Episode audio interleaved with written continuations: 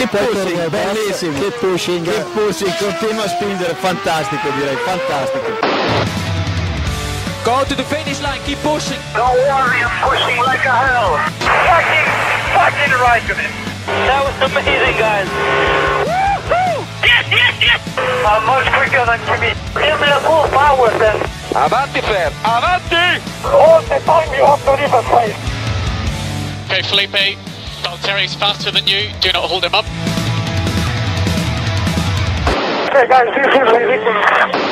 Hola a todos y bienvenidos al capítulo 214 de Keep Pushing Podcast. Este capítulo en el que vamos a cerrar los especiales sobre Fernando Alonso, capítulo 6 de estos especiales que estamos haciendo sobre, sobre el piloto español. Y hoy estamos por aquí los habituales, Héctor Gómez, David Sánchez de Castro, Iván Guillán, Diego Otero y tenemos un invitado de lujo para comentar esta aventura de Alonso fuera de la Fórmula 1, Sergio Martínez, 123 PNZ. Buenas noches. Muy buenas noches, ¿qué tal? Bueno, preparado, preparado para comentar lo que, lo que se nos viene, este otro Alonso. Llevo toda la tarde poniéndome al día, así que lo que me echéis. Bueno, pues eh, vamos a empezar con este por qué, el por qué de Fernando Alonso, por qué se fue de la Fórmula 1 a finales de, de 2018, el- ahí ese por qué muriñista. Eh, quería, quería la triple corona. Eh, tenía, tenía una de las eh, carreras, tenía una de las coronas y quería las otras dos, ¿no, David? Le faltaban dos. ¿Qué es esto de la triple corona? Explícanoslo igual que lo de la bandera de Mazepin, por favor. No, no, no, no, porque si no, pues tenéis que dejar solo. Bueno, básicamente vio que en la Fórmula 1 no iba a conseguir mucho más, o por lo menos en ese momento no, y entonces eh, decidió ir a por otras carreras más entretenidas.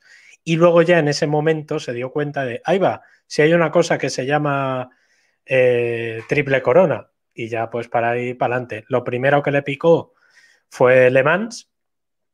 Y luego ya dijeron, oye, ¿y esto de la Indy? Pues igual también, ¿no?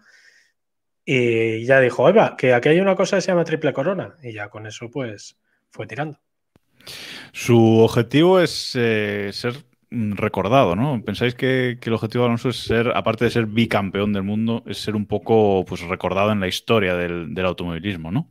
De Iván, como lo. Bueno, quien quiera comentar. Sí, bueno, eh, a ver, el tema yo creo que está sobre todo en que se quedó un poco sin sitio en la Fórmula 1, por así decirlo. Tenía cerrada la, la salida a, a un equipo grande y bueno, pues le dio por, por ahí. Eh, creo que Le Mans se le puso muy a tiro, ¿no? ahora lo hablaremos. Indianapolis le va a costar más si lo consigue. Y bueno, eh, hay que hablar de la figura ¿no? de, de Graham Hill, ¿no? que es el único que ha ganado estas estas tres citas, ¿no? que las 24 horas de Le Mans, eh, el Gran Premio de Mónaco y las 500 de Indianápolis. Lo ganó cuando eh, las 500 millas de Indianápolis era todavía calendario de la Fórmula 1, así que lo tuvo un pelín más fácil que, que Alonso, si se puede decir.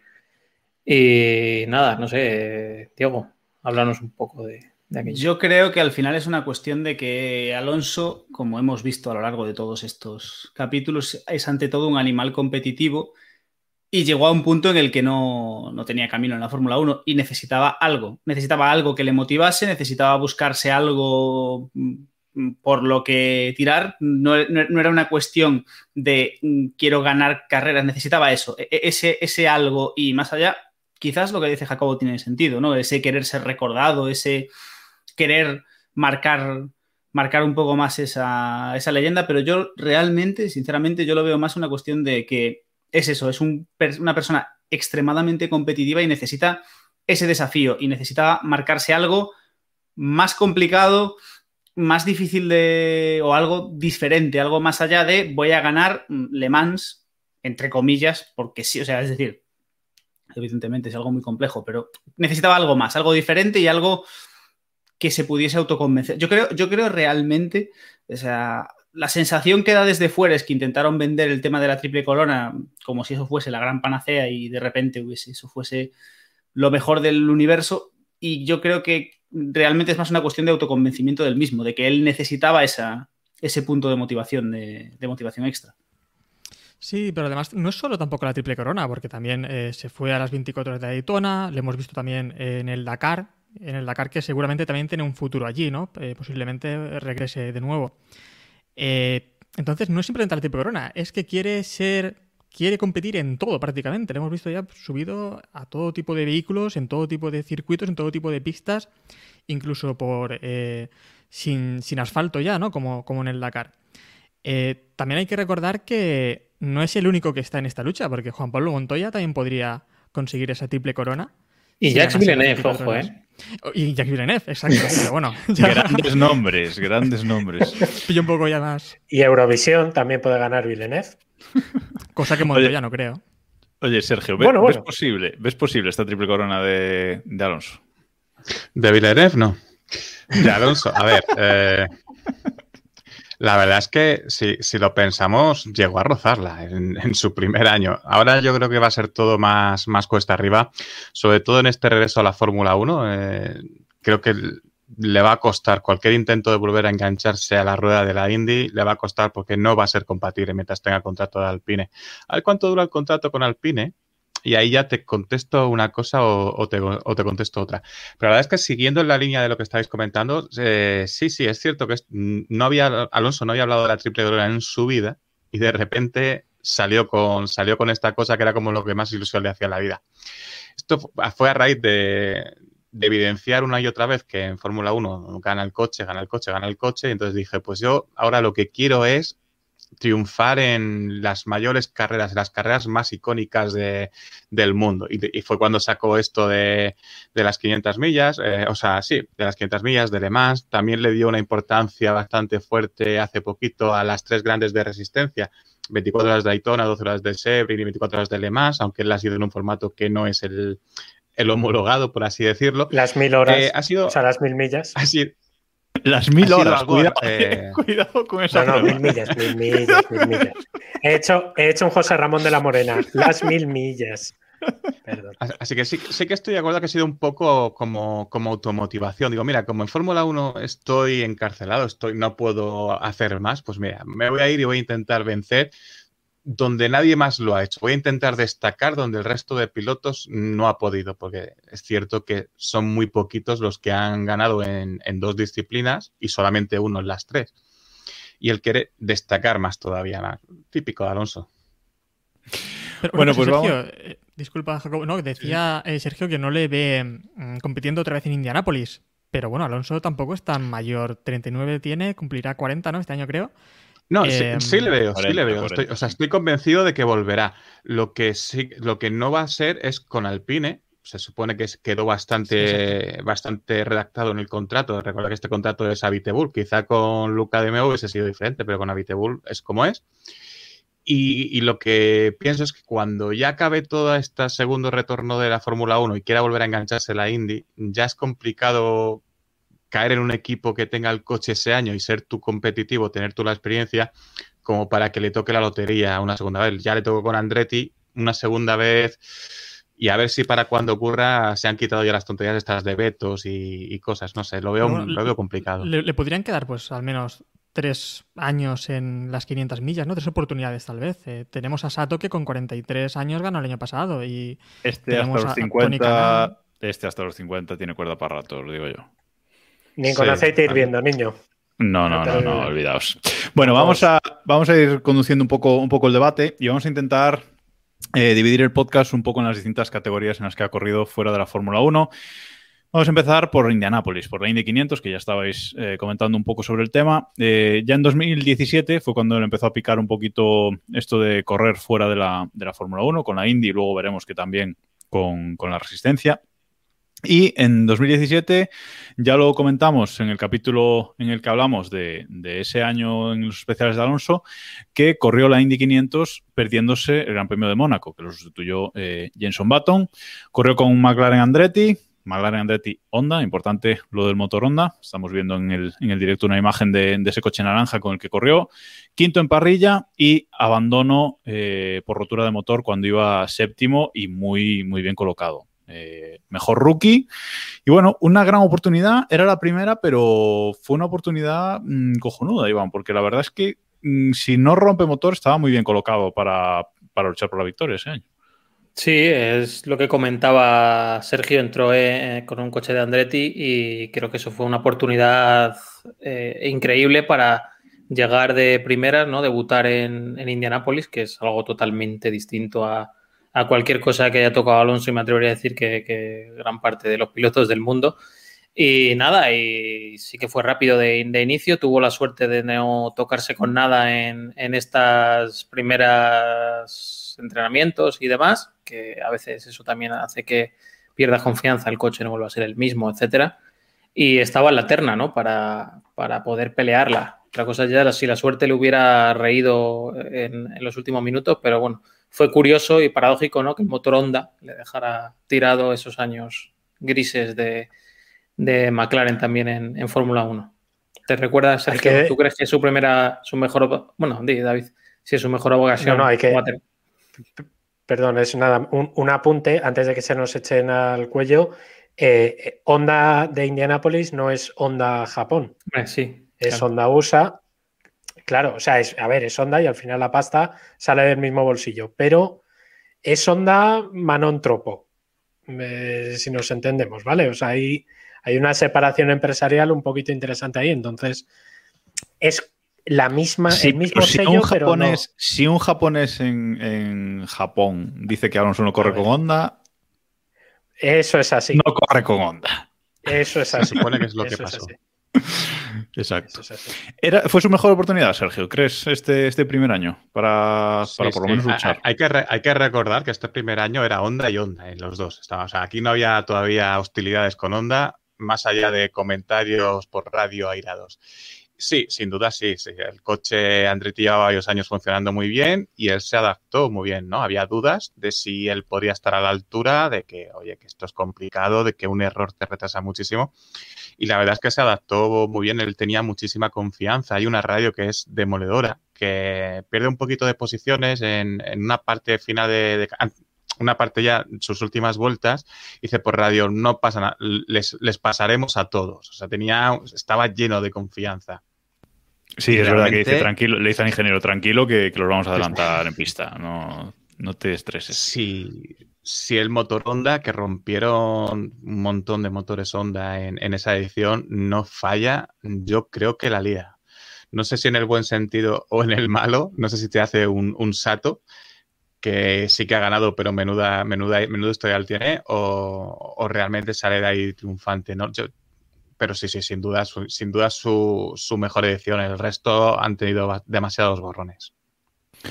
Bueno, en 2018 hace una prueba en, un circuito rutero en Barber y no tiene buenas eh, sensaciones, con lo cual ese año decide no correr la Indy 500 y ya en 2019, ya fuera de la, de la Fórmula 1, libre totalmente para correr, eh, sí que decide correr y se produce el desastre. Que hay un artículo de Sánchez de Castro en, en, 20 minutos, pondremos el link ahora por el chat, explicando todo el lío, mm, pero bueno, uno de los mayores ridículos en, deporte profesional que ha hecho Alonso, mm, seguro, David. Yo creo que es uno de los mayores ridículos que he visto en mi vida, con un equipo profesional como McLaren detrás. Eh, a ver, es que podemos empezar desde las pruebas que hizo el mes antes, que rompió un, un chasis y, se lo llevaron a Indianapolis. No, perdón, perdón, perdón. En ese no rompe el chasis, fue después el, en, en la prueba, en, en, los test, y le llevan uno, el que había usado en, los, en las pruebas en ese rutero del mes anterior, no estaba equilibrado. Eh, montaron mal las suspensiones porque se equivocaron, y esto es real, del sistema imperial o el sistema sexagesimal al sistema métrico, eh, es, es que es de coña. Ha pasado en la NASA, o sea, esto también Claro, bueno, sí. Sí, en, sí en, en si, me, si, me, permites, David, porque esto es, es muy Dale. british y mucho british, ¿no? Esto es. Eh, McLaren todavía no tenía estructura en indicar, entonces Zap Brown lo que Correcto. decide eh, apoyado por, por gentes, dice, pues vamos a confiar en alguien. ¿En quién confían? En, confían en la estructura de Carlin que acababa de llegar a la indicar. ¿qué hace Carlin? Pues tú tienes, oye, te han pagado por un piloto tal, tal, ¿qué haces? ¿Te vuelcas en el piloto? Pues, ¿por qué me voy a volcar con el piloto si con, la chufla de dinero que me ha llevado puedo poner dos coches en pista y aquí montar un, un buen sarao? Efectivamente, Carlin puso un coche extra en pista, puso el coche extra de Alonso y aquello fue un auténtico desastre. Fue un desastre que todo lo que tenía que estar listo no lo estaba, no había setup, estaban perdidos, no sabían qué hacer.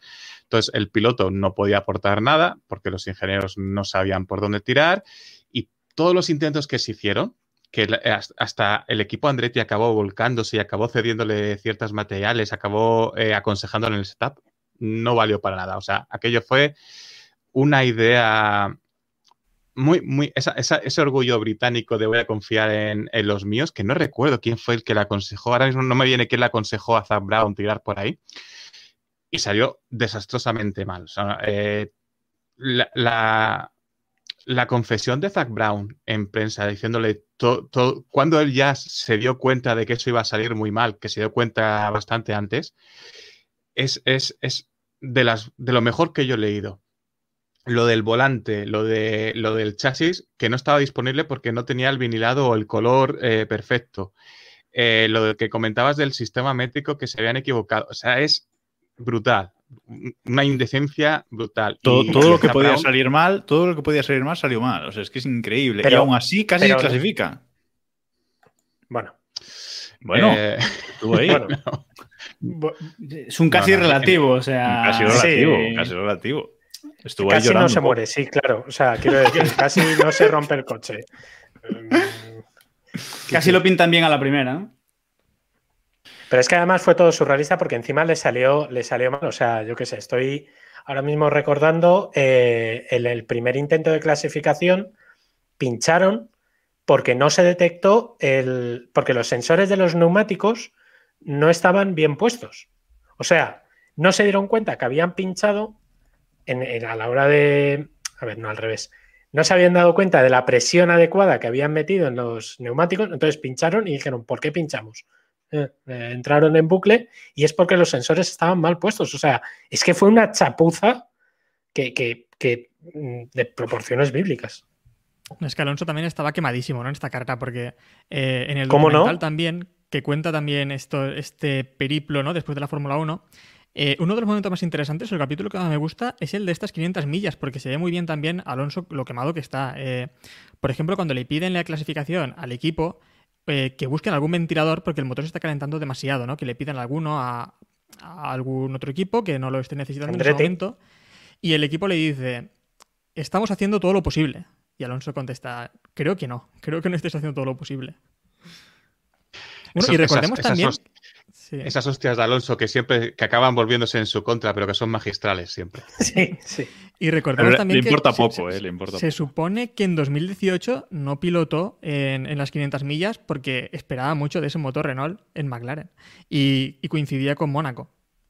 No fue para tanto tampoco. No, fue, para tanto, En, estas, bueno, en estas 500, decir que eh, se quedaron, tenían que luchar por clasificarse, se, se, quedaron fuera tres Carlin, Alonso entre ellos, que se rumoreó mucho en la época de le van a comprar un asiento a Alonso para que pueda competir, pero claro, Alonso decía, pero ¿y, de qué me vale? O sea, ¿qué, qué puedo hacer yo con, no, no, estoy preparado. Alonso es un obseso con esto de la preparación, con el tema de, ir siempre muy preparado. Si no puedo ir preparado, Alonso dijo una vez, digo, si no, si no puede ser algo que vaya a ganar, no lo voy a hacer. Contrasta un poco luego con el tema del Dakar y tal, pero bueno. Eh, y sí, falló. Aquí falló para, para, clasificación. Además, con el 66, una, así todo naranja, papoya y todo el resto, así, todo merchandising directo a la basura o a los niños de Senegal alguna cosita me encargué yo de ahí de, recuerdo, de guardarlo para, siempre, aunque bueno, luego se, apañó la cosita y sí, sí, totalmente, totalmente una edición para, olvidar. Alonso nunca fue a un examen sin, estudiar, eso creo que lo tenemos todos claro, ¿eh? Él tenía que ir súper preparado. Iván. Sí, iba a decir sobre el tema de Barber que habéis comentado antes, que probó el indicar en un circuito rutero, es, viene muy al hilo de lo que ha dicho Sergio. Eh, él comentó que, bueno, una de las cosas que le apartó de hacer el año entero de indicar, que se daba como por supuesto, ¿no? En cuanto llegó a aquella época, era que había muchos circuitos en los que había gente que llevaba pilotando 10, 15 años y que él jamás iba a poder adquirir esa confianza y ese conocimiento del circuito que sí que tenían esos pilotos. Y además que los óvalos del resto de óvalos del IndyCar que suponían un riesgo muy grande, igual que Indianapolis, y que la recompensa pues era mucho menor que ganar las, las 500 y al final por eso no, no ha hecho y parece que no va a hacer un campeonato entero de IndyCar, eh, por lo menos eh, si no cambian mucho las cosas. Él, dijo que le había encantado el coche y luego cuando en, Petit Comité le dijo que el coche no le había gustado mucho. Es un coche algo tosco, pesadito, más tipo Fórmula 2 que Fórmula 1 y tienes que calentar las ruedas, más duro. Sí, aunque eso en teoría yo creo que a él le debería dar igual, pienso yo, vamos, que nunca le ha importado e, ese tema, pero, pero no, se encontró muy a gusto con las sensaciones, lo cual me llama la atención viniendo del Toyota, que se puede intuir que va por ahí los tiros, pero sí. Eh, esa fue, ese fue el día, el día clave, el día en que Alonso pasó de la posibilidad de poder disputar la IndyCar a tiempo completo, lo cual hubiese sido un retiro, entre comillas, bastante decente hubiésemos disfrutado mucho hay que buscar otras cosas. Bueno, y pasamos a 2020. Corre por última vez la Indy en, 2020 eh, y bueno, parecía que este año iba más preparados que el anterior, era difícil ir menos preparados, pero eh, queda 26, eh, vigésimo sexto en clasificación y vigésimo primero en carrera. Un poco un espectador en estas 500 millas, Diego, un poco, bueno, pues eh, a, ver qué, a ver qué pasa y, bastante mal, ¿no? Aquí fue cuando Honda no quiso que, corriera con ellos, hubo mucha incertidumbre a ver si, si corría con, con, Honda o no y al final, bueno, motor Chevrolet hizo lo que, lo que pudo en el año en que iban bien los motores Honda. Es, si es que es gafe. es que... No, no, nunca, aquí nunca sabremos cuánto es gafe, cuánto es, no sé, pero este parón y estamos comentando ese 2020 en, en indicar que fue un poco lamentable. Al final fue lo que se, fue lo que le, lo que le tocó, eran, eran ya los restos, ya estaba el run run, ya teníamos, bueno, de hecho cuando, cuando, cuando compitió el indicar ya se había anunciado el, regreso a la Fórmula 1, ¿no? si, no me fallan, si no me fallan las cuentas. Por culpa del COVID tuvimos el retraso de, de la carrera y cuando compitió ya estaba, ya estaba anunciado. Es que al final es lo que llevamos comentando todo el tiempo. Es una carrera complicada, necesitas tener el coche, necesitas tener el motor, necesitas tenerlo todo colocado y aún por encima es, un, es una competición que Fernando no domina porque ha corrido, ha corrido pocos, dos o tres carreras allí, entonces era muy complicado y no era el, no era el coche idóneo. Clasificación 26, 21 en carrera y, y victoria de Sato. No había ninguna esperanza, Sergio, ese, año, vamos, el año pasado. Uy, no nos oye, Sergio. Lo hemos perdido. Lo hemos perdido. Eh, no, quería intervenir porque no quería intervenir porque se estaba escuchando entrecortado y digo, tengo que tener la conexión al límite. Eh, decía, sí, eh, se intentó hasta última hora, hasta última hora se intentó con Andretti, Honda no cedió, no pudo ser con Andretti, una auténtica lástima porque Andretti volvía a tener coche, se encontró un plan C que era un McLaren apoyado en no sé qué. Y aquí, sinceramente, eh, yo culpo más que a ningún otro, fue más culpa de Fernando, en el sentido, Fernando eh, tuvo un accidente y el coche no volvió a ser el mismo. Eh, un, coche de indicar es una cosa curiosa, un coche de óvalo, mejor dicho, es un coche al que hay que ir cuidando, modificando poquito a poquito, que tiene un, un gran mimo. Desde, desde el accidente, Fernando estaba ahí, no estaba para ganar, pero estaba ahí. Desde el accidente el coche no volvió a ser competitivo y se, fue hacia la parte de atrás. Eh, una Indy 500 muy limitada, con muy pocos entrenamientos, no hubo tiempo material para volver a tenerlo todo como, como debía, ¿no? Esto quizá un Ganassi, un Penske, te destroza el chasis y te monta un coche exactamente similar al instante. No era el caso, no era el caso de la estructura que tenía Fernando Alonso y lo acabó, lo acabó pagando. Y fue una, una edición en la que disfrutó muy, muy poquito, acabó con vuelta perdida. No, no era. No creo que guardase un, gran sabor de boca. Sí, evidentemente fue una, un poco una edición pues eh, para olvidar, mm, está ahí y, bueno, para olvidar fuera de 2019, esta fue una más, digamos. Bueno, nos pasamos, dejamos la Indy atrás y pasamos a la Resistencia. Pasamos a hablar de este otro campeonato en el que Alonso aquí sí, aquí ha triunfado. Ahí vemos en el directo a David con su camiseta de, Toyota. Periodismo eh, de camiseta. Bueno, en 2017 hace unos test con Toyota, con quien gana finalmente las 24 horas y, el campeonato, etcétera. Pero ya en 2015, eh, dos años antes, había habido charlas con Porsche, ¿no, David? Algo había ahí y alguien no le dejó correr en, o no llegaron a un acuerdo. No, no sé muy bien cómo, fue el tema. ¿Puedo insultar, señor director? Para adelante. El hijo de mil, el hijo de la Gran Bretaña de Ron Dennis eh, Keep Pushing no se responsabiliza de lo que voy a decir, ¿vale? Esto es yo. Eh, el hijo de la Gran Bretaña de Ron Dennis evitó que mm, Fernando Alonso corriera ese año con Porsche. Ese año Porsche tenía un sitio en su, quería, bueno, pues por estrategia, Andrea Seidel, que es hoy el jefe de equipo de McLaren, apostó por un piloto de Fórmula 1 y efectivamente con el coche que nos está enseñando ahora Iván en el, en el directo, apostó por eh, un piloto de Fórmula 1. Querían que fuera Fernando Alonso, hubiera sido el sueño, porque ese año además hubiera ganado y hubiera ganado bien. Y corrió eh, Nico Hulkemer. No lo sabemos si hubiera ganado. Esa, victoria era de Alonso. Sí, y porque estaba acompañado del, genio, del, genio, Tandy de la figura, ya ni me acuerdo. Eh, Bamber. esa, Bamber, Earl Bamber. Por eso. Y entonces eh, Alonso ya le picó el gusanillo, culpa de Mark Webber. Siempre dice que fue Webber el que le, el que le picó, porque además el año anterior o dos años antes, el propio Alonso había sido el que había dado el banderazo de salida de Le Mans, cuando estaba todavía en Ferrari. Y, pilotó. Y es correcto. Con un Ferrari. Eh, eso. Y, le, y bueno, pues ya con eso se, se picó y tiró para adelante. Ya luego te llegó Toyota, etcétera, etcétera. Sí, porque en 2017 es cuando llega Toyota, ¿no, Iván? Estos test que, hace con, ese coche en ese primer intento ya serio de meterse en el, Mundial.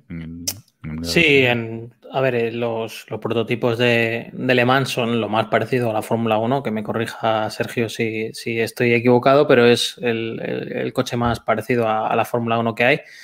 Y bueno, él digamos que empezó en en la IMSA, ¿no? Empezó compitiendo su primera carrera, por así decirlo, oficial de resistencia. Eh, fue en las 24 horas de Daytona con United Autosport, con el equipo de Zap Brown. Eh, la que estaba con Norris y con Phil no Hanson. sí. creo que sí. Y, nada, esa es la primera, la primera experiencia. Yo creo que ahí le entra el gusanillo y decide ya eh, lanzarse, ¿no? Con, no sé si estaba anunciado de antes, pero bueno, el caso es que va a ser su, a partir de 2018, su tiempo completo, ¿no? Lo va a dedicar a, la, a la resistencia con Toyota. Y en 2018, como decías, avanzamos de año, eh, hace esas 24 horas de Daytona con United Autosport, queda décimo tercero. Mm, bueno, un primer contacto ya serio, Sergio. Un primer contacto en el que iba cogiéndole las maneras a, estos, a estos supercoches. Sí, la posición era de menos porque esto era un LMP2, competían en la misma categoría con los coches de Daytona que eran más rápidos, no, había posibilidad de competir. Eh, además, Norris era un debutante, como, como él, era la primera toma de contacto, Norris lo hizo de fábula, o sea, un pilotazo, y Phil Hanson es un piloto amateur. Es el, digamos que es el que le toca pagar, el que le toca pagar la fiesta, ¿no? Pero bien, porque la resistencia es una selva, es continuamente estar doblando coches, más en un circuito como Daytona, que es cortito, doblar coches, gestionar tráfico, evitar incidentes, eh, compartir coche. Es decir, era, era, era la prueba de fuego, ¿no? Eh, esto es para mí o esto no es para mí, porque hay muchos pilotos eh, eh, creo que habéis hablado de, bueno, Villeneuve, no sé, no sé si meterlo en el saco, pero por ejemplo, pues Burde tuvo una muy mala experiencia con, el tema de resistencia, no todo el mundo se, no, no, no es para todo el mundo, ¿no? Y creo que Alonso quedó muy contento, muy satisfecho y dice, vamos, vamos para adelante. En la línea de lo que he dicho antes, que no voy a hacer nada que no pueda ganar. pues mira, él se puso a. Se, se puso este examen, lo pasó y para adelante. Pero es que además Alonso creo que es un piloto casi más de resistencia que de Fórmula 1, ¿no? Es un piloto que por sus características se adapta muy rápido a todas las condiciones, eh, ante cualquier problema siempre sabe sacar todo al, monoplaza y bueno, se adapta a eso también, a, diferentes ritmos eh, de, neumáticos, diferentes cargas de gasolina y además es que es uno de los mejores pilotos en cuestión de, tandas, ¿no? Hace unas tandas que son, vamos, milimétricas. Eh, vuelta a vuelta, va calcando los tiempos y creo que son unas características que le hacen un piloto perfecto para resistencia. Y lo hace además muy rápido, que eso es una, o sea, consigue encontrarle el punto al, coche, que es clave en la resistencia, yo creo que es por encima de todo. Si le piden, eh, Fernando, tienes que hacer este relevo en, me lo invento, 1.30, eh, Alonso hace 1.30, en la primera vuelta te hace 1.31, pero en la segunda ya está haciendo 1.30 para adelante. O sea que. Bueno, se preparó todo lo mejor que pudo y decidió debutar en el Mundial de Resistencia en 2018 con esa Super Season, esa temporada que tuvo que hacer el WEC para cambiar su, su calendario y decidió debutar ahí, una temporada que iba a empezar y acabar con unas 24 horas de, Le Mans. Debuta y tiene una victoria. uy, esto igual me he colado. No, no es verdad que empezó con unas 24 horas de Le Mans. No, empezó en Spa, sí. Efectivamente, empezó en Spa, acabó con unas 24 horas de Le Mans. Bueno, y debuta y victoria en las 6 horas de, Spa y luego, como comentabais, que se adapta muy rápido, dio un recital en, en Spa. Iván, comentabas. A ver, que hay que contar el truco, ¿no? Porque ya la gente yo creo que lo conoce pero vamos, el año anterior eh, Toyota había perdido contra Porsche, Porsche dejó la competición, o sea que prácticamente Toyota, sin él prácticamente, competía solo con dos coches. Así que la carrera que no ganaba el 1 ganaba el 2, salvo alguna vez, bueno, el 7 y el 8, digamos. El 8 es el coche de, de Alonso, porque nos referiremos alguna vez a él en esos términos salvo alguna vez que los descalificaron y ganó Rebellion. No sé si Sergio en las, o David. En las seis horas, en las seis horas de Silverstone, porque eh, los eh, pianos del circuito de Silverstone pulieron demasiado el fondo del morro, corrígeme si me equivoco, Sergio, eh, y entonces no daba el mínimo. La tabla, de, Les quitaron los tiempos a los dos, claro, les quitaron, les descalificaron a los dos Toyotas, sí, sí. Solo antes de que sigáis, por corregir a Iván, que lo dijo al revés. El coche de Alonso era el 8 y el 7 era el 8. Ah, sí. Sí. Perdón. Qué desastre. Bueno, eh, ese era el truco, pero de todas formas, en, Le Mans, en esas 24 horas, en esas primeras 24 horas, da un recital, y es lo que comentaba Héctor. Eh, hay un. Hay sus stints, o sea, sus, relevos, ah, mete un ritmo que asusta a muchos que llevan muchos años en, Le Mans. Sí, sobre todo en esta primera, en esta primera carrera de Le Mans, eh, lo que fue sorprendente y que marcó creo un antes y un después fue esa tanda por la noche, ¿no? Yo recuerdo, ahí estábamos todos impresionados porque... Alucinante. sí, fue alucinante. Y en cada tanda en la que Alonso se subía al, Toyota, eh, recuperaba distancia con, sus competidores, ¿no? Con el número 7. Y ponía el coche de nuevo en la lucha por la victoria. Pero es que es eso, la tanda que hizo por la noche, eh, creo que en ese momento estaba Pichito López a bordo del Toyota y Alonso se encontraba a más de dos minutos de distancia. Pero es que vuelta a vuelta se fue, eh, fue recuperando y se puso nada a escasos eh, a escasos segundos ya del, Toyota número 7, que creo que le decían a Alonso que, que, bueno, ya se terminaba su tanda y él decía que, bueno, que él podía hacer 11, 12 stints más si se hacía falta. Pero bueno, tuvo que ceder el monoplaza, creo que en ese momento fue a, Nakajima y se pusieron ya, ya líderes de la carrera. Eh, más que nada eso, ¿no? Las impresiones que dio Alonso en esta primera carrera, no ya simplemente porque tuviese el Toyota, que era el coche que iba a ganar, sino que es que cada vez que se subía al monoplaza, metía otra vez el coche en la lucha por la, por la victoria. Fue sorprendente. Asientes con la cabeza, Sergio. Sorprendió. Sí, eh, sí. sí. Eh, claro, estamos hablando de Alonso, de, no lo valoramos quizás la justa medida. Yo creo que su estilo nocturno que destacaba Héctor se recordará en los highlights de carreras históricas, creo que, creo que estará presente o debería estarlo. Irónicamente, eh, había pilotos más veteranos que él en, su coche y fallaron. Se, les pudo el nerviosismo, claro, tenían a huevo la victoria y fallaron. Y fue Alonso el que puso la sangre fría, el tranquilidad, no pasa nada, y le metió. Es que lo de, lo de Pechito es que fue más de un minuto. o sea, fue una auténtica barbaridad el recorte que le metió que Pechito se baja del coche blanco diciendo, no sé qué ha pasado. Eso. Es, o sea, es. Alonso entra en trance y empieza a marcar vueltos. Hostia, qué tiempo ha hecho. Y lo repite. Y lo vuelve a repetir. Y lo vuelve a repetir. Y dices, pero, pero, ¿y este tío? Y la onboard se pica. El realizador dice, mira, ¿para qué voy a estar yo aquí? Me pongo la onboard de Alonso y ya os entretenéis la, noche aquí. Y ves cómo va pasando por la izquierda, por la derecha, cómo roza el piano, cómo, cómo gestiona el tráfico. Y dices, parece que lleva haciéndolo toda la vida. Tom Christensen que se queda mirando embobado, que dices, tú, joder, ¿cómo lo estará haciendo para que ocurra esto? Y entonces eh, se baja Pechito, ve que le ha recortado lo que le ha recortado y se queda blanco. Y Alonso, como, no sé, se, va lleno de, lleno de sí mismo, con el pecho, con el pecho fuera.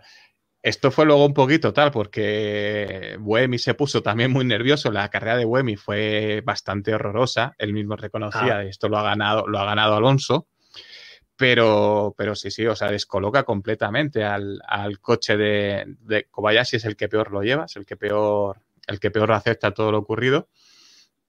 Y fue un, fue un verdadero recital, o sea, fue Alonso en su máxima expresión, en ponedme delante lo que queráis, que si, tengo que remontar dos horas o, quince 15 vueltas, las remonto, me da igual, voy sobradísimo.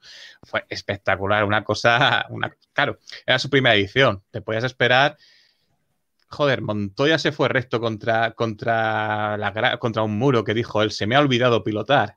El, mismo, ¿sabes? Te puedes esperar cualquier cosa, ¿no? Él tuvo una... una una actuación increíble, de estas de, sentir verdadero orgullo. De todas formas, hay que, hay que contar un poco cómo venía Toyota de, o sea, esa temporada, recordemos que Toyota está solo, efectivamente, eh, pero es que la temporada anterior perdieron las 24 horas de Le Mans en la última vuelta en el, por, por una avería, o sea, Toyota estaba había, Había gente que ya estaba saliendo del circuito, ¿eh? Cuando perdió el... No sé, me han dicho. Ya, te, cuento, te, cuento, te cuento, David, dónde estaba yo cuando se queda parado. Hombre, debes. Ahí. O sea, estaba enfrente. se quedó parado a mis pies. Y yo ahí iluso de mí, casi todo un día despierto. ¡No! ¡Que te falta una vuelta! ¡Dale! Además, fue, fue, una Kajima, ¿verdad? Fue una Kajima el que se le quedó Fue una Kajima. Sí, sí, sí. sí, sí. O sea, el trauma, el, el, trauma que le quedó a Toyota en, esa, en la carrera de 2018 fue tal que hasta que no llegaron a meta, pero es que no solo hasta que no llegaron a meta, hasta que no llegaron a meta y los comisarios, estoy hablando ya de 2018, ¿eh? Eh, y los comisarios le confirmaron que eran vencedores, no celebraron. Eh, pero literal, o sea, hasta que el coche no estaba ya debajo del culo, culo apretado, David, culo apretado. Pero, pero todos, o sea, todo, pero todos, o sea, gente llorando. Yo lo que no había visto, estaba en, con los mecánicos ahí en Toyota en 2018, gente llorando, pero llorando como si se hubiera, o sea, no, sé, una Champions, una cosa muy bestia, o sea, una cosa de decir, pues eso, como si hubieras ganado las 24 horas de Le Mans, ¿no? Em, y yo creo que ahí el factor Alonso fue fue clave, eh, no solamente desde el punto de vista deportivo, que, mm, bueno, ese relevo hizo dos relevos por la noche, especialmente el primero, que es al que nos referimos todos, entre la... Creo recordar que fue entre la una de la mañana y las 3 de la mañana, o entre la una y las dos, una cosa así, eh, que fue, mm, no sé, es lo más bestia que yo he visto por la noche en Le Mans en los últimos 15 años, yo creo. Eh, y, yo creo que fue, fue clave, ¿no? Ese, esa, esa actitud, sobre todo, que, implementó eh, Alonso en, Incluso, incluso después cuando cogen a Kajima el coche también va bastante bien, que es que fue ya, no sé, de un cambio totalmente al, equipo. Y luego además hay que tener en cuenta que el otro coche, el, 7, como decía Sergio, eh, Kobayashi iba bastante despendolado. Conway no tuvo unas buenas, que yo creo que es el bueno de ese coche, no tuvo unas 24 horas de Le Mans eh, especialmente brillantes. Y Pechito, que es un poquito exagerado en sus formas, vamos a dejarlo ahí, eh, no, estuvo, no estuvo bien. Y ese Steam, que en el que coincide con Alonso, se hunde. Absolutamente se hunde. A Pechito lo, rompe Alonso. O sea, Pero cuando, cuando absolutamente, él o se sea, baja, cuando él se baja y te, te ha recortado dos minutos, ahí se rompe Pechito. Pechito ese día de hecho, pisa y de hecho hace luego. Sí, sí, sí, sí. Y de hecho hace por la mañana, creo que uno de los últimos relevos del 7 y pierde muchísimo tiempo igual, que es algo bastante ilógico. Después del amanecer, que ya suele estar la pista muy bien, también está Pechito ahí y no lo hace bien. O sea que Es la actitud de, pues bueno, de un devorador, por así decirlo, ¿no? Sí, sí. Eh, Si se ve, las, está en YouTube el, el onboard, por si alguien tiene unas horas libres o unos minutos libres, seguro que en la descripción están anotados los puntos más divertidos. Eh, y se ve el cómo eh, encara el tráfico, es totalmente, no totalmente distinto a otros pilotos, pero sí que no, no deja un margen ninguno en, en la pista. Estamos hablando de, de 2-3 segundos por vuelta más rápido que, que el resto de, de media. ¿eh? Y yo creo que Toyota venía un poco ¿no? en, con la sensación de, bueno, venimos aquí a llevarnos lo nuestro, ¿no? Y el, tanto el 7 y el 8 cuando se... Cuando el 8 se echó atrás, que, que Buemi sufrió una penalización por, por pasarse de velocidad en el pit lane, creo recordar, le metieron un minuto ya como que dio la sensación de que, bueno, que era cuestión de tiempo y demás. Y cuando por la noche se dieron cuenta de que había alguien en el, en el coche que iba segundo con ganas de, de dar guerra, yo creo que se volvieron un poco locos, ¿no? Estaba un poco inesperado y, bueno, o sea, supieron rentabilizar, ¿no? Ahí. Bueno, y pasamos ya a 2019, avanzamos en la resistencia y en 2019 gana en las 24 horas de Daytona con el Cadillac de los Taylor. Eh, aquí le quedaba también la espinita esta de, de Daytona, ¿no? Otra de las grandes carreras de, de resistencia, Diego. Mm, cogió el coche y venga, vamos para allá y, ganamos también. Es que al final me cojo, me subo y me lo, y me lo paso. O sea, tenía que él tenía, tenía este objetivo de ganar un poco carreras especiales y dijo, pues oye, después de Le Mans y haciendo toda la, toda la temporada, que este 2019 pues eh, se, hizo, se hizo la temporada, dijo, venga, pues también vamos a calentar un poquito, ¿no? Victoria Y- de, de uno de tus pilotos, Diego, de Kobayashi, ¿eh? A ver, ese... No, estamos hablando de Alonso, no vamos a ensombrecerlo con pilotos mejores que él, entonces vamos a dejarlo en... Héctor. A ver, co- coñas aparte, perdona, Héctor, eh, la relación entre. esta- estaba costando enfriar los ánimos porque Kobayashi sentía de. Claro, ¿cómo se reparten los coches? ¿Por qué me habéis puesto en el coche contrario a Alonso? Yo quería ir con Alonso. ¿Por qué me habéis hecho esto? Y Kobayashi, Kobayashi no asiste a un podio en no sé qué carrera. No sé si fue Spa o alguna de estas. Las Spa, relaciones Spa. estaban, estaban tensas. O sea, estaba la cosa un poquito tensa. Y además ya se le había llevado el otro coche. Y yo siempre he tenido la teoría de que en estas 24 horas de Daytona colocan a Kobayashi en el coche de, de los Taylor, que no tiene así ningún motivo más, para intentar enfriar los ánimos, intentar que tengan una, una buena relación. Es- esa es, no tengo ninguna prueba, pero es mi, mi teoría de- del motivo que, por el que juntaron a esos dos pilotos.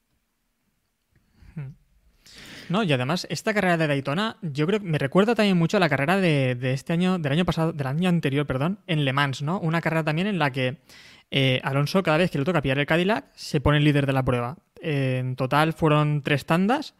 En la primera tanda creo que Taylor le dejaba el coche en séptima o octava posición y lo puso 20 segundos por delante. La segunda vez que se subió al, al- al coche, creo que estaba también tercero o cuarto, y otra vez se pone líder de la prueba. Y, y sobre todo en esa segunda y tercera tanda, además con lluvia, creo que Alonso también nos deja a todos boquiabiertos, ¿no? Porque hace también unas tandas brutales.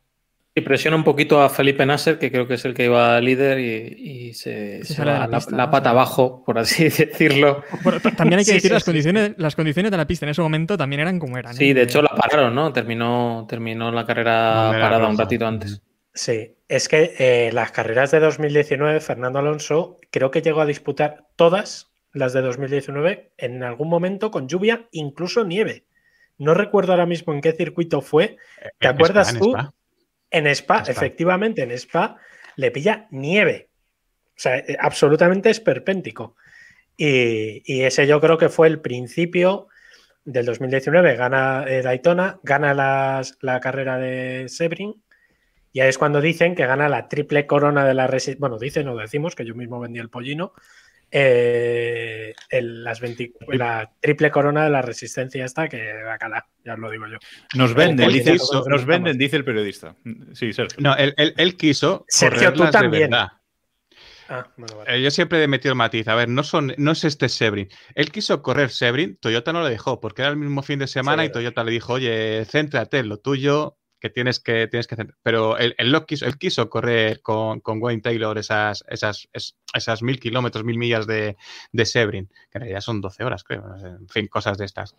Y, y Toyota no le dejó, pero bueno, así dice, oye, yo he ganado Daytona, Alemán y Sebring el mismo año, a mí no me, no, no me calentéis la cabeza, pero bueno, tiene, tiene truquito. Sí, en ese, en ese 2019, como decíamos, eh, bueno, pues participando, o sea, como piloto del Mundial de, de Resistencia, lucha por ese mundial contra el otro coche, contra el número contra el número 7, no solo lucha en las carreras, sino también lucha por el título de campeón que finalmente acaba consiguiendo. Gana Sebring, como decíais, gana Spa y gana Le Mans en una carrera en la que realmente eh, nadie esperaba que, la ganara porque el, número 8 pues iba muy bien, el iba siete, líder. Perdón, perdón, efectivamente. El número 7 eh, gracias. El número 7 iba muy bien, eh, iba líder y bueno, como que le correspondía un poco, ¿no? Ganar, ganar al otro coche, pues estas, estas 24 horas en, en la misma temporada que cada coche ganara unas, ¿no? Pero ese coche tiene un problema y vuelve a ganar Fernando Alonso unas 24 horas. Muy mala suerte el número 7. Es, es una cosa brutal lo del número 7 en, en Le Mans. Si me permitís, si no deberíais, porque, de- porque me voy a adueñar al final de, de Kid Pushing Dale, dale. también. Fue, fue, Dale, dale. fue una cosa maravillosa. Es decir, poniéndome el gorrito de papel de plata, apestaba. Esto apestaba. ¿Por No. qué? No, Porque Sergio, no. Sí, sí. No, es que Sí. sé lo que vas a contar y no, no, no te Sí, lo compro. No. Ya, yo ¿Dónde estoy estaba yo? ¿Dónde estaba yo cuando se Dejad, que los, dejad que los oyentes sepan la teoría, por favor. Sonaba a paño a la japonesa. Es decir, el 7 gana Le Mans y el 8 se lleva el mundial y todos contentos. Y aquí nadie se enfada. Yo Y, compro eh, muchísimo, compro muchísimo. Es que está clarísimo. O sea, no sé qué le- ¿Quién te paga, David? ¿Qué camiseta llevas? ¿Quién te paga? No, esta es del año, ante- esta es del año anterior. Aunque también gañoteé ese viaje, eso es verdad. ¿eh? Pero y realmente, no es así.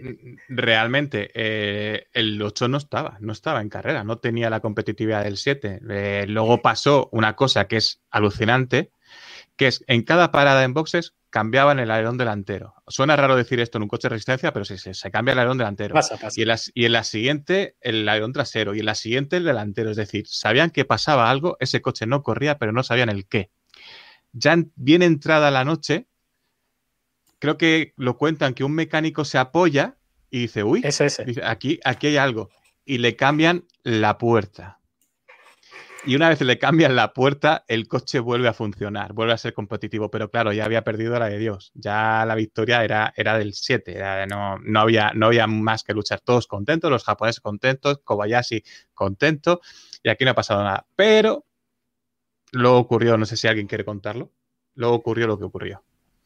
Héctor, dale. Bueno, simplemente eso, a una hora del final, cuando creo que el número 7 ya, bueno, esos dos minutos o dos, más de dos minutos de ventaja, pues bueno, pinchan y el número 8 se vuelve a poner líder de la carrera. Fallo oficialmente Cosas fue que- fallo del sensor Claro. oficialmente.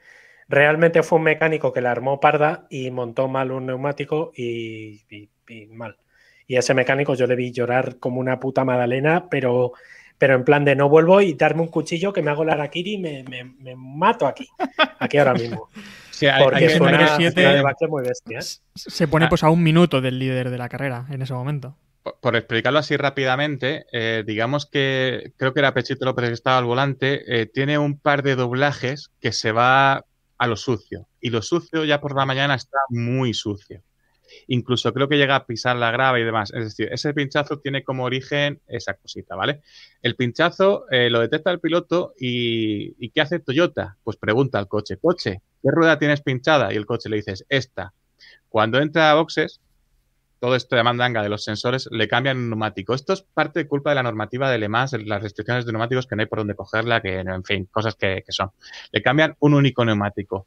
Cuando sale Pechito de esa parada en boxes, todavía era líder, dice, oye, que esto sigue igual, ¿qué habéis hecho? Y tiene que dar otra vuelta completa pinchado y entonces que le cambien la, la rueda. Ahí ya sí que no, no, no, ¿Le llegó, ¿Le llegó a sacar vuelta? Es que no lo recuerdo. Creo que le llegó a sacar vuelta, ¿no? El, 8, ¿no? vale. Yo creo que no. Era, era, un, era un mecánico de, de, la Indy de 2019. le, sacan toda la diferencia. Ahí ya nos preguntábamos, ¿va a hacer Toyota el apaño? Le va a decir, oye, frena, ¿qué pasa? Y confirmó, nos lo preguntábamos todos, porque fue ahí el periodista a preguntarle y Toyota dijo, no, no, eh, van a acabar así y segunda victoria para Alonso. Bueno, y con esta, con esta victoria pasamos a los rides, pasamos a, las carreras ya no sobre el asfalto, sino sobre la tierra. Y en 2019 prueba eh, el Ilux, prueba un, coche de, de, Ilux después precisamente de, Le Mans y a partir de ahí se centra en preparar el, Dakar. Eh, Iván, ¿querías comentar algo antes de pasar a los rides? Sí, te, no, estamos ya, los rights. Eh, quería comentar que fue esos, esos primeros test del único piloto que ha ganado el Mundial de karting de Fórmula 1 y de resistencia de la historia, la triple corona mm, alonsista, que podría decirse. Y sí, por, quizá por Toyota, yo al final sí que veo este, este salto a, los rights más, más, no casualidad, pero sí que fue algo que se le se le presentó la, oportunidad, ¿no? Que se, pues Toyota tenía un programa más o menos eh, estable en, en, rides y, bueno, le dieron la oportunidad, aunque no sea la misma Toyota, que me va a corregir ahora David, pero sí que, sí que se le abrió la oportunidad muy de frente y, se fue directo. Además, yo creo que pensó que eran unos meses muertos, ¿no? Por, por cómo cuadra en el calendario el Dakar y, allí fue. Contaba siempre Fernando cuando le preguntaron que cómo, cómo le dio por los rides, fue porque se le calentó el morro. Eh, dicho mal y pronto. En unos, creo que fue en un gran premio de Abu Dhabi, creo recordar, 2018, cuando él estaba todavía en Fórmula 1, se pone a hablar con Carlos Sainz padre, pues lo típico, oye, tal, ¿y estás preparando el Dakar? Ah, pues sí, pues tal.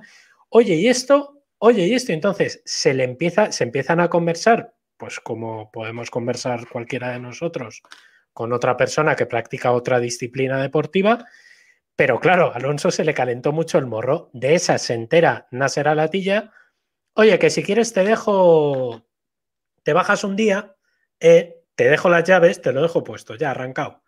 Tú te das una vuelta, más o menos fue así. te das una vuelta y si te gusta, pues para adelante. Y lo que parecía que iba a ser una coñita, por cierto, noticia exclusiva que da nuestro compañero Quique Naranjo en marca, que fue uno de los mejores scoops que yo he descubierto en mi vida, porque fue una cosa brillante. Y me contó cómo fue, y fue de coña, fue una cosa muy surrealista. Tú no se lo vas a eh, contar a los oyentes de Keep Bueno, Sergio sí. O sea, perdón. Eh, no, fue la, no fue la de la limpieza, tal, ¿no? No. ¿Por qué se me cae otra vez el gato? Uy, ¿cómo se va? ¿Cómo se va? ¡Qué cobarde! De repente, mira, ya lo cuento y se va, ha, desaparecido la cámara de David. No, estoy, aquí, estoy, aquí, eh, si es que ha sido nombrar marca y esto, o sea. Eh, y, la cosa es que, bueno, pues se calentó y ya Toyota se dio cuenta de que podían replicar más o menos el éxito en este caso no deportivo, el éxito mediático de tener a Fernando Alonso en, el Dakar y el resto es historia. Lo que pasa es que eh, desde estas primeras pruebas en, marzo hasta que se confirma que va a correr el Dakar, hay como mucha incertidumbre, ¿no? Parece que todo el mundo tenía claro que se estaba preparando para correr el Dakar, pero él en ningún momento eh, lo estaba diciendo como tal, que, iba a correr el Dakar. Y como que fue muy tarde, ¿no, Sergio? Como que nos enteramos eh, a, última, última hora, sí, voy a correr. Cuando todo el mundo ya lo asumía, pero... Sí, o sea, asumíamos que ya cuando había iniciado los, cuando había esos, esos test chorra, ya dábamos por hecho de que la idea era correrlo. Sin embargo, se va retrasando, se va retrasando. Oye, que está planeado que haga esto, que haga Marruecos, que haga no sé qué, el típico planning, y se va quedando sin tiempo, se va quedando sin tiempo, y al final se anima. Claro, cuando dice ya, sí, sí, venga, que voy a correrlo, ¿qué le queda? No le queda nada. O sea, se tiene que apuntar a dos rides de mala muerte en, en Sudáfrica y, luego, pues no sé si le da tiempo a hacer unas bajas en Arabia Saudí o no sé. Hace, hace, una... baja en Arabia Saudí hiper random. Sí, sí, sí, sí. sí. una, una, una preparación Claro, tenía todo el año por delante, pero se va retrasando tanto, no sé qué, no sé qué tenía en mente, se va retrasando tanto, se va retrasando tanto que se queda casi, casi, casi sin preparación. De hecho, lo que comenta, comenta David lo de las llaves de Nasser. Bueno, es que Nasser lo sube a un side by side y se lo lleva por ahí por las dunas, o sea, clases aceleradas. Bastante, bastante curiosa la historia. Bueno, y finalmente pues participa en ese Dakar con Mark Coma como, como copiloto, un piloto por experimento. No, no, que sí, fue Marco Ma, pero que ah. a mí me parece un error. No, no, que está bien. me, ¿Error, ¿Error por qué, David? Mira, mira, has dicho, has dicho, has dicho error y en mi cabeza durante unos segundos he dicho no daba procesado que estaba mal. O sea, no, lo conseguía procesar. Dale, David. Es que, David quiere una eh, encuesta de, de, cuántos pensaban que iban a acabar a hostias. Así, a, mano, a mano alzada. Pero yo escucha, vamos, eh, pero ni, no me cabía la menor duda. Primero, eh, Toyota ficha a un navegante que es bastante mejor que Marcoma porque tiene más experiencia, como es Alex Aro, que es el copiloto de Ginel de Villiers, que es el, bueno, digamos, el diamante de Toyota o el jefe de Toyota, porque es Toyota Sudáfrica, de Villiers es sudafricano. Bueno, fichan a Alex Aro, que venía de ser copiloto de Nani Roma, o sea, un tío con mucha experiencia, y todo el mundo pensamos que iba a ser el copiloto de, Alonso. Bueno, pues eh, se vuelve loco Toyota y dice, espera, que nos hemos calentado el morro. Y si subimos a Marcoma contigo, venga, va para adelante. Y, claro, pues Marcoma el hombre con moto muy bien, pero yo sinceramente tuvo unos fallos de navegación bastante clamorosos que le provocaron algún sustito serio. Hombre, aquí también te digo que, que Alex Aro no tiene tanta experiencia como parece. Lo que pasa es, que sí, que, lo ha hecho sensacional siempre. Claro. Empezó con, empezó con, Albert, con lo, de Nani Roma, o sea, donde ha caído, eh, lo han recibido genial. Eh, claro, el efecto mediático y hacerlo un tío con la tranquilidad que se supone que te tiene que transmitir un campeón del Dakar, que lo lleva todo, y eso sí es cierto, que lo lleva todo, que él sabía perfectamente si esta etapa iba a ser complicada, si esta etapa no sé qué. El problema son las, un poquito las actitudes, ¿no? Cuando lo cuentan así con toda la normalidad del mundo, no, es que Alonso se presentó delante de una montaña y yo le dije, tira. Y Alonso, pero tira, por, pero ¿por dónde? No, no, recto, que tires, pero que sí, que sí, que sube, que eso digo, esto va a, va a acabar mal, esto va a acabar muy mal. Y, la, puedo entender la maniobra porque era muy mediática, porque te pones a un tío que no te va a poner presión, que al revés, que te va a tranquilizar, que tal, pero no sé si es lo que yo hubiese elegido. De hecho, mm, ¿qué ha sido de Marcoma? Mm, no le, no le hemos vuelto a ver en esta función, no, sé, no, un poco... Ni además ni suena, ¿eh? Mm. ¿eh? no es. Yo creo que fue un error, aunque sobre todo fue un error porque pusiste a un novato con un novato. Exactamente, es que él, o sea, sí, es un navegador excelente, un, superdotado en, lo suyo, pero nunca había realizado esas funciones en coche guiando a otra persona. O sea, tú puedes ser muy bueno, eh, yo qué sé. Iván puede ser un programador de la leche, pero no, le aguantan los becarios tres días, ¿sabes? Correcto. una cosa no, tiene que ver con la otra. Es decir, aquí yo creo que Toyota ha puesto duro y, bueno, ahí están los resultados. Bueno, y los resultados es que acabó decimotercero este Dakar. No lo hizo, no lo hizo nada mal.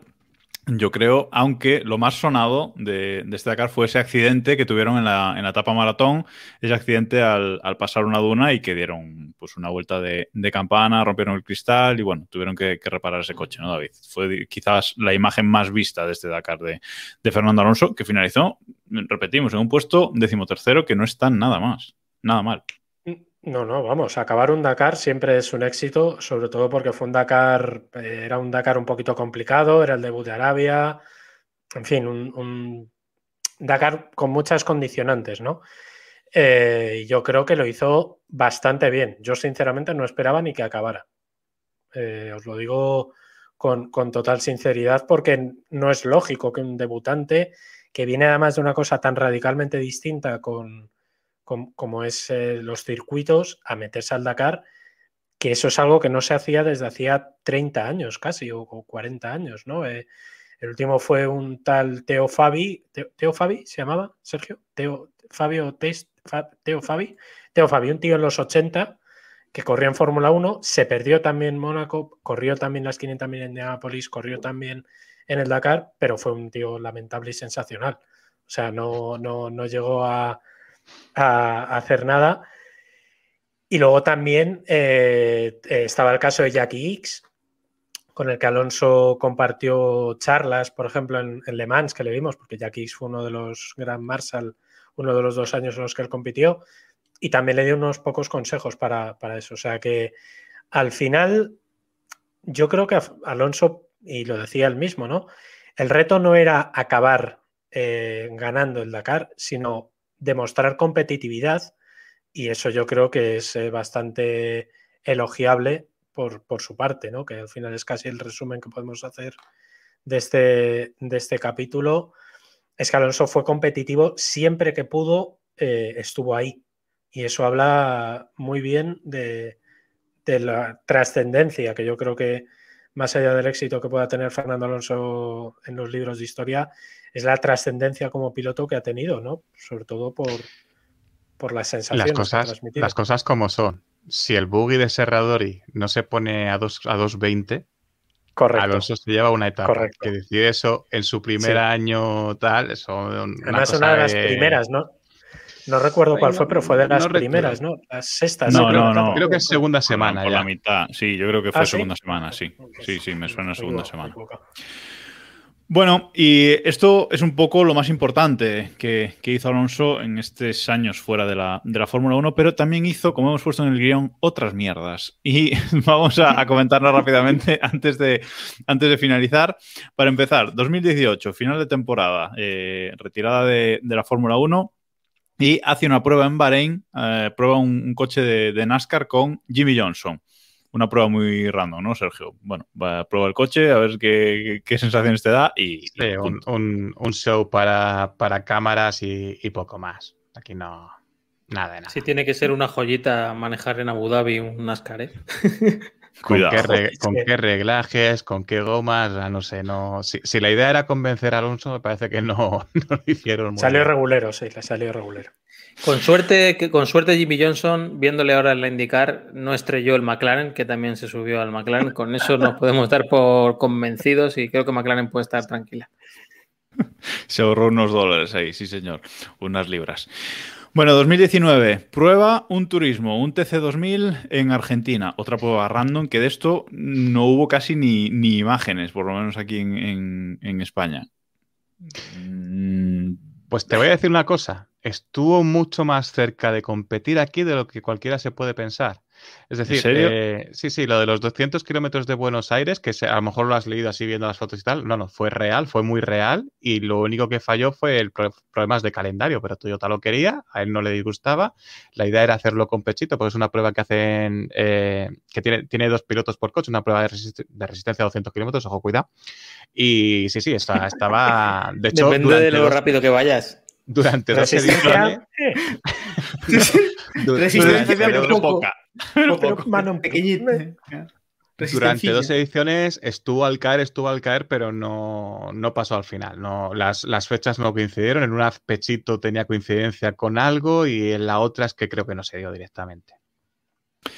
El tema es que eh, Toyota, perdón, no tenía una MotoGP, porque era tener una MotoGP, Alonso también la prueba. O sea, Alonso acogió a Toyota y dijo, a ver, dame todo, todo coche de competición que tengas, venga, dame, dame, que lo pruebo. Alonso ya probó una MotoGP. Sí, la probó, la probó, pero no, está, no en esta... No en esta, ¿Qué pasó con los, super, con los supercars de Zap Brown en en Alcañiz o algo así, que al final se subió o algo así. Yo tengo dudas, tengo dudas de si realmente lo probó o si realmente no. Fue unos test que estaba haciendo Alonso con un LMP2, eh, una de estas primeras, y se, de aquellas se dijo que Alonso había dicho que no, porque si estoy centrado en los LMP2, no me des juguetes, que yo quiero estar centrado en lo mío.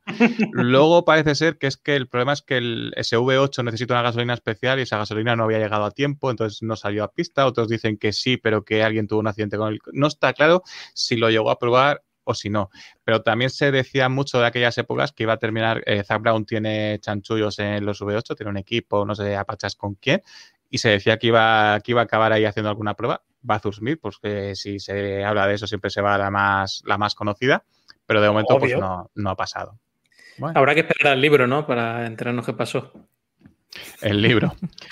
Mira, os, os lo Pero puedo bueno, decir decía- así abi- abiertamente. El libro a mí me han dicho que está editado y cuando yo dije, pero impreso, em, bueno, no, no sé. Digo, mm, Le falta alguna página, le falta alguna página. Hablamos de la autobiografía de, de Alonso. mil veces. Pero bueno, de- de- decía Sergio que tal vez en un futuro. ¿Qué futuro creéis que tiene Alonso a día de hoy después de la Fórmula 1? Porque ya ha dicho que Indianapolis quiere, quiere regresar. no, dijo que a Indy quiere, quiere regresar. eh. dijo también que Dakar. Alemans, Alemans va a regresar sí. cuando estén los hipercars. Ya comentó que en 2023 sería posible regresar allí. Bueno, ahora con, con lo de Alpine pues tendrá que, que esperarse a acabar ese contrato. Pero Alpine. le vemos también futuro en le vemos futuro también con los hipercars. Y el Dakar, obviamente, yo creo que también le queda, le queda mucho más, ¿no? Por demostrar en el Dakar. Hombre, ya dijo que en el Dakar que volvería si podía ganar. Es decir, al final salió, le gustó la experiencia y dijo que volvería si podía ganar. Que en lenguaje de Alonso es volveré a ganar. O volveré con intención de ganarlo. Lo que pasa es que el Dakar tiene la ventaja de que no requiere, o bueno, que puedes correr, ahí tenemos a Carlos Sainz, no necesitas estar en tu pico de forma física para estar compitiendo en el Dakar. Entonces probablemente Bueno, sea bueno, lo último. ya quisiera yo estar en la forma física de Bueno. Carlos Sainz. ¿eh? Vale, Ojo, sí. A día de hoy. 60 A día de hoy. No, no, a día de hoy. a día de hoy. Vamos, vamos. Pero a día de hoy, Y, a, di- y a- y a día de mañana, pero. Está hecho un toro vamos a animal. ver. Sí, vale, lo que tú quieras, pero a Carlos Sainz lo pones a correr un gran premio de Fórmula 1 y a lo mejor echa la lengua afuera, ¿sabes? Sí, claro. Por ejemplo. Quiero decir, no necesita el mismo nivel de forma que puedes necesitar en Fórmula 1 en Le Mans. Entonces, O en, Indianápolis, es- o en Indianápolis, a pesar de que Montoya parece que no, que no considera esa- el estar en forma para correr en Le Mans. En Le Mans. Por, de- Bueno, por debajo de todo eso, Claro, por a ver, debajo la- de todo eso de, de- Montoya sois. hay músculo. Ahí es puro Claro, aquí, la, aquí la debajo. clave es que tenemos que entender que está el músculo y la grasa. Debajo de la grasa es el- lo que pasa es que él no necesita eliminar esa capa. No, el peso no es tan importante. Le da estabilidad. Es que es todo por el centro de gravedad, hombre. La, idea es esa. Yo creo que Se inclina en el peralte y gira. Efectivamente. Pero bueno, yo supongo que eso, que volverá, volverá a Le Mans, quizá pruebe algo más en Estados Unidos y al final, cuando ya tenga lo que quiere, terminará en. Terminará en Ganar- ganará con Ferrari y con el hipercar en Le Mans. Eso ya sería la vuelta, la vuelta de, tuerca definitiva. Finalizamos este, este programa, este especial de Alonso, este último especial, diciendo que en julio de 2020 finalmente anuncia su regreso a la, a la Fórmula 1, ese regreso en principio con, con Renault, que finalmente ha sido, se ha transformado en, en Alpine, con la idea siempre en su cabeza de eh, ganar carreras y intentar la lucha por el título en 2022. Eh, este 2021 él tenía claro que iba a ser de transición, seguramente menos transición de lo que está siendo de momento las dos carreras que, que lleva.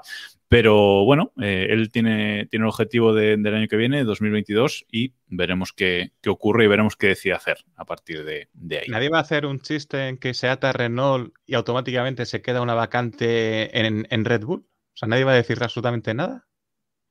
Y cuando acabe su contrato con Renault va a quedar una, una vacante en Mercedes que no va a poder coger tampoco, por lo que sea. ¿sabes? Sí, sí, o sea. Sí. No, Se va a romper. Sí, o sea, déjate.